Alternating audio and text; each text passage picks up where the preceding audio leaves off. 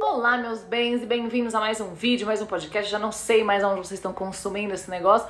E a gente vai falar sobre mais coisas maravilhosas que o nosso cérebro faz, a nossa mente, a nossa psique. E hoje a gente vai conversar sobre o que acontece no nosso cérebro quando a gente entra em contato com as substâncias do álcool e do cigarro. Vamos começar pelos drinks? Vamos começar pela cachaça.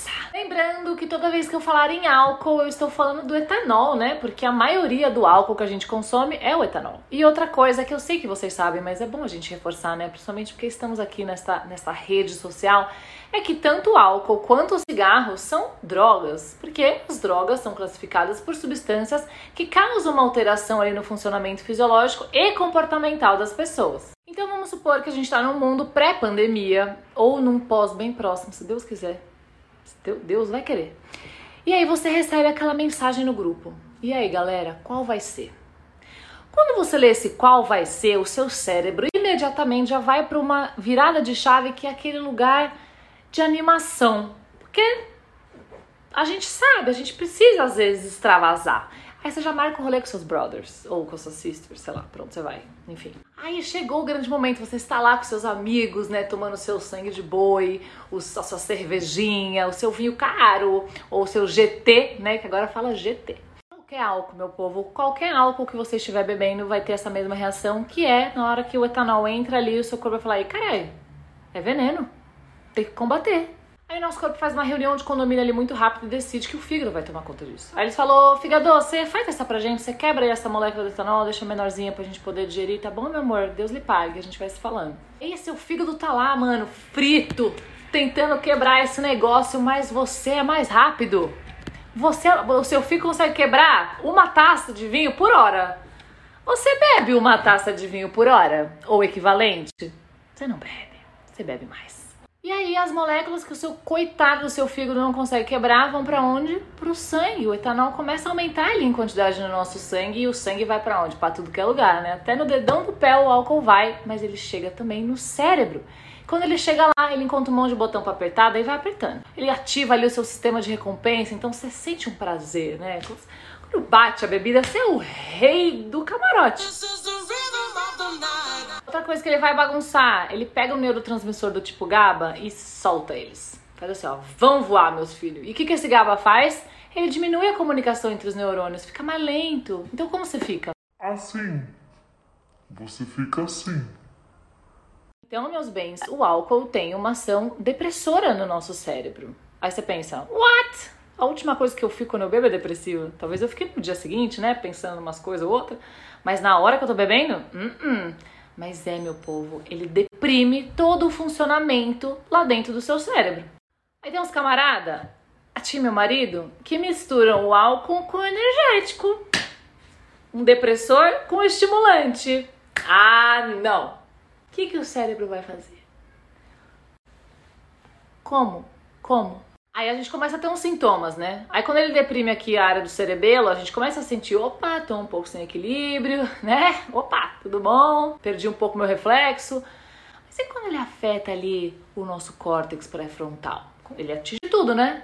Quando ele chega aqui, nessa parte aqui, que vocês já sabem, não me irrita, que vocês já sabem o que, que essa área faz. se ela tá deprimida, você não consegue raciocinar direito.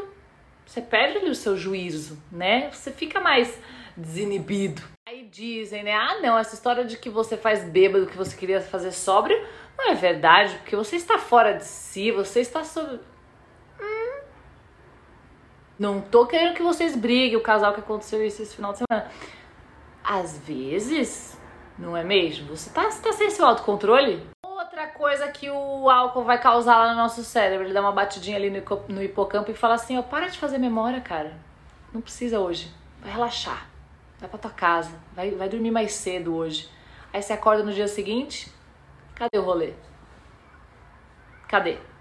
Tá, tá, tem medo até de abrir o WhatsApp, de abrir o próprio Stories, você tem medo. Não satisfeito com tudo que já causou, ainda chega na hipófise e fala assim: ô, oh, para de coisar vasopressina, de secretar isso daí, deixa ele no banheiro, deixa, ele gosta de ir no banheiro, ele gosta de fazer amizade lá. Aí você tá lá 15 minutos indo no banheiro, já conhece todo mundo, né? Já, enfim, já sentou no vaso, que não era pra sentar, que a mãe ensinou que não é pra sentar no vaso, né? Só que você não veio para brincar, você veio pro rolê. Você veio para dar trabalho. Aí você tá lá no banheiro conversando com seus amigos novos, você escuta o funk lá na pista. Você tá dentro do banheiro, você escutou o funk começando, só uma batidinha assim, ó, você já sabe que é o funk, já saiu parecendo um foguete, assim, ó, arrastando todos os seus amigos pro bar. E você continua bebendo. Aí seu corpo já tá desesperado, está desidratando, ele vira e fala, mano, a gente vai tirar água da onde? Que esse filho da puta não para de beber. Fala, porra, do cérebro. Óbvio, olha que lindo isso, gente. Aí você dorme, você acorda no dia seguinte, a sua cabeça Parece que vai explodir. Aí lá pelas tantas, você já não sabe nem onde você tá mais, só que lá no seu segundo copo, a sua bebida começou a ficar com um gosto diferente. Um gosto tipo. Acho que é uma boa hora de fumar um cigarro. Você sabe que gosto é esse? Aí você vira pro seu brother e fala: manda um mentolado aí que eu vou pra lá. E você vai pro universo paralelo do rolê que é o fumódromo. Você tá lá, né, no fumódromo, com todas aquelas pessoas muito incríveis, né? Pessoas incríveis. E aí você fuma ali o seu bastão e cerca de 5 mil substâncias penetram no seu corpo numa dança louca esfumaçada. E dentre todas essas substâncias, qual delas você mais conhece, meu pequeno amigo chaminé? A nicotina. E o que é a nicotina? A nicotina é um alcaloide e isso significa, entre outras coisas, que é uma substância extraída de uma planta que é tóxica para humanos. Ah, não! A gente já produz esse chuchu em laboratório, mas na sua origem ele vem de plantas. A gente servia ali pra gente fumar naquela noite muito legal no fumódromo com pessoas incríveis. A nicotina também serve para essas próprias plantas se defenderem contra os insetos, para os insetos não irem lá comer elas. Então, fazendo a conta aqui de tudo que a gente falou, a nicotina, quando você fuma, você está fumando um inseticida. Ai, que fofo! Beleza, não somos planta, não somos inseto, concordo, vocês têm razão em questionar. Então, o que será que acontece quando a gente, seres humanos, o Homo sapiens sapiens mesmo, o que acontece quando a gente entra em contato com essa substância? Primeiro de tudo, tragou, cerca de 8 segundos já tá lá no seu cérebro, já começa uma dança louca de outras coisas acontecerem. Uma delas, ela vai aumentar batimento cardíaco, sua pressão arterial, o tanto de oxigênio que a sua musculatura consome vai aumentar pra caraca. Depois desse kick, né, esse up inicial, vai dar um relaxamento. Você vai ficar ali zen, por que, que primeiro tem esse kick, esse up? A ação da nicotina vai lá na sua glândula adrenal e ela faz você liberar adrenalina. Então você, né, tem aquele. Uh! A adrenalina vai fazer o quê? Vai mandar você liberar glicose, açúcar. Mano, você já ouviu falar que quando uma pessoa para de fumar, ela fica com muita vontade de comer doce? E o que, que esse docinho dá depois? Um relaxamento. Então calma, primeiro eu tô estimulado, depois eu tô relaxado e eu fico nessa nessa dualidade aí, tá mexendo com o meu sistema nervoso. Se mexe com o meu sistema nervoso, por que, que quando eu vou tomar um remédio, eu não preciso parar de fumar para que esse remédio faça efeito? A gente só pergunta pra beber. Primeira coisa, vai tomar antibiótico, mas pode beber? brasileiro é assim pra caralho, né? O ponto é, ele atinge o sistema nervoso. Ele mexe com o nosso funcionamento cerebral. Tanto que a nicotina em altas doses, ela é capaz de causar uma convulsão naquela pessoa. Além da nicotina, por mexer tanto com esse nosso sistema de recompensa, assim como o álcool, além disso, o cigarro ainda carrega um hábito. Você tem o hábito de fumar. Você tem ali os seus rituais quando você acorda, ou depois de uma refeição, ou depois de um cafezinho. Você começa a introduzir o cigarro na sua rotina. Isso também que o cigarro é uma das drogas mais difíceis de você largar. Mas ok, falamos ali um pouco, né, engraçadinho do que acontece no nosso cérebro, mas e quando isso vira um vício? É diferente das drogas pesadas? Não, não é. Porque o vício é quando acontece uma disfunção no seu sistema de recompensa do cérebro. E todas as drogas causam ela, sendo ela podendo vender na esquina ou não. Num cérebro normal, o sistema de recompensa funciona para ele priorizar ali os comportamentos que são essenciais para nossa sobrevivência. Então ele vai ser ativado quando a gente come, quando a gente toma água, quando a gente conversa, quando a gente transa, quando a gente cuida dos nossos filhos, da nossa família tudo que envolve a gente ficar aqui sobrevivendo por todos esses milhões, milhares de anos. Exemplo, quando você está com fome, você aprendeu que você precisa buscar comida, porque quando você comeu, você sentiu algo bom. Então isso faz com que o seu cérebro registre esse comportamento, porque ele é importante para você viver, no caso, né? As drogas, elas enganam, elas sequestram o nosso sistema de recompensa, fazendo com que o consumo dessa substância se torne essencial. Como que elas conseguem fazer isso?